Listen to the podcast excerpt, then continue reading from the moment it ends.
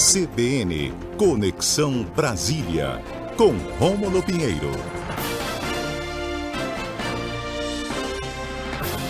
Rômulo Pinheiro, bom dia para você, tudo bem? Bom dia, meu amigo Max Souza, e um abraço para todo mundo aí que já está de férias e quem não está também. Eu estou muito chateado, muito triste e com rancor e mágoa porque tem gente de férias eu não estou. Né? Cadê o Diego? O Diego está por aí, né? Tá não, na sua coluna ele sai daqui do estúdio. É, mas é uma tristeza, rapaz. Tem uns locais muito bons para visitar no Pará com período de férias. Eu fui para Mocajuba, eu conheci Soure, locais excelentes para quem está de férias, é um maravilhoso. Falei com os botos lá em Mocajuba. Olha, ótima pedida para quem está de férias, viu? Lancei a oportunidade aí, joguei no ar. Vá. Daí, tá dicas de turismo para quem está de férias, Rômulo Pinheiro trazendo para gente. Rômulo, bora lá para o nosso assunto de hoje, a posse de Alexandre de Moraes no TSE, que deu o que falar, e também o início oficial das campanhas políticas.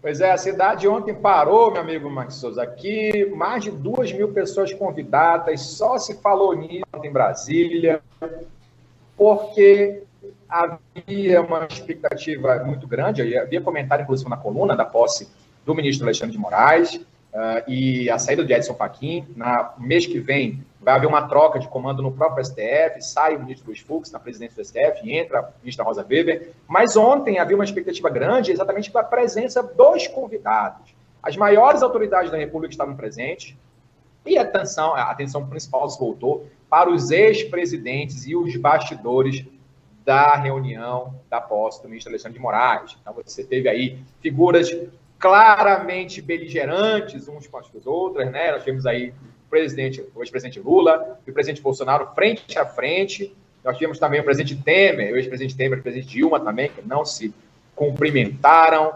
Nós tivemos a presença do filho do, do presidente, o presidente Carlos Bolsonaro, né? aliás, o filho do presidente Carlos Bolsonaro, a Michelle Bolsonaro. Então, nós tivemos aí alguns constrangimentos, como haveria de ser de praxe, quando houve o pronunciamento do ministro Alexandre de Moraes, é, duro contra as fake news, é, informando a defesa do tribunal, a defesa das eleições.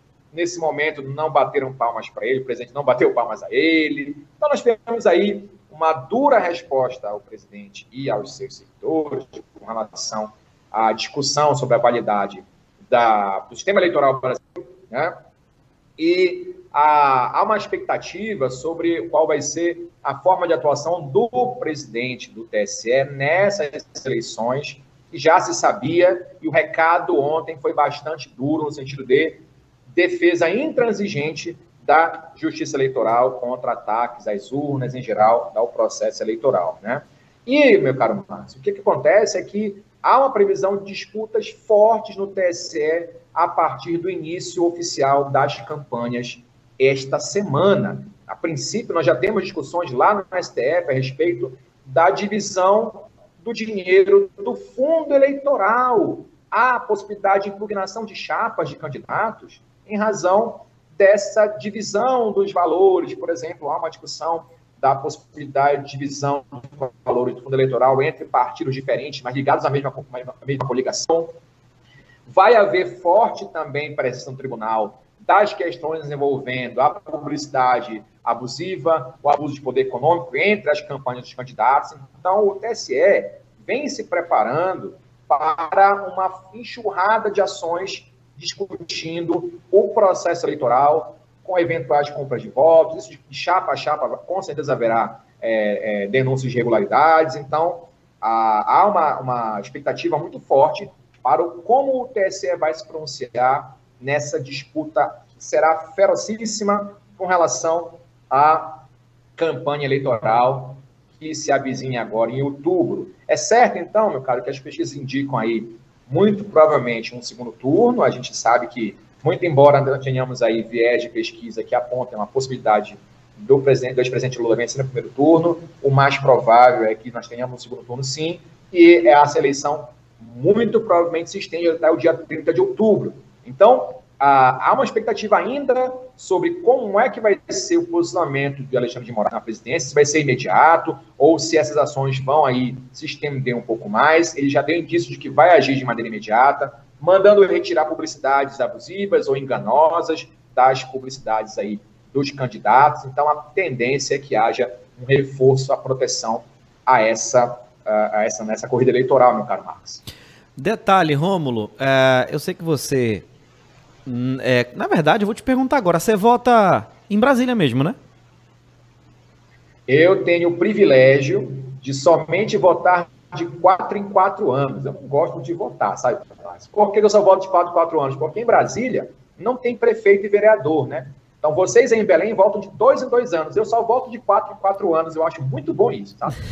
Verdade. Eu te pergunto, Mago, deixa eu te perguntar uma coisa. Aqui em Belém, eu não vou citar nomes, espero que você não cite também, pra gente não se complicar aqui. É. Mas aqui em Belém é. já começou aquela campanha de político indo pra feira, comendo peixe, sujando a mão para comer pastel, já foi. Ixi, eu tô vendo um monte de coisa na internet. Como é que funciona a questão aí também? Pessoal, vai meter a mão na massa para dizer que é povão também ou alguns são mais reservados? Rapaz, a, a política, meu caro Max, ela não tem é, é, divisão de localidade.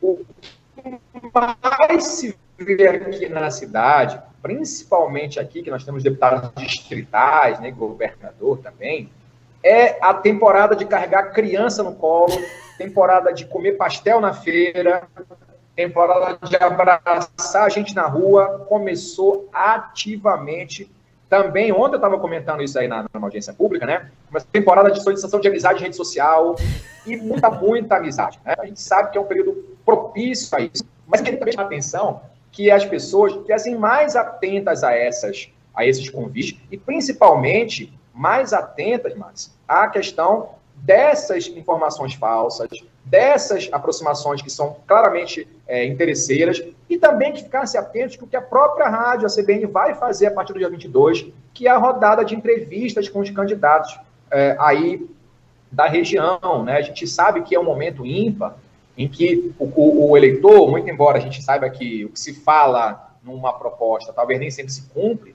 mas é uma oportunidade ideal que a rádio está oferecendo para o cidadão de conhecer as propostas de cada candidato e poder escolher. Há muita gente ainda indecisa.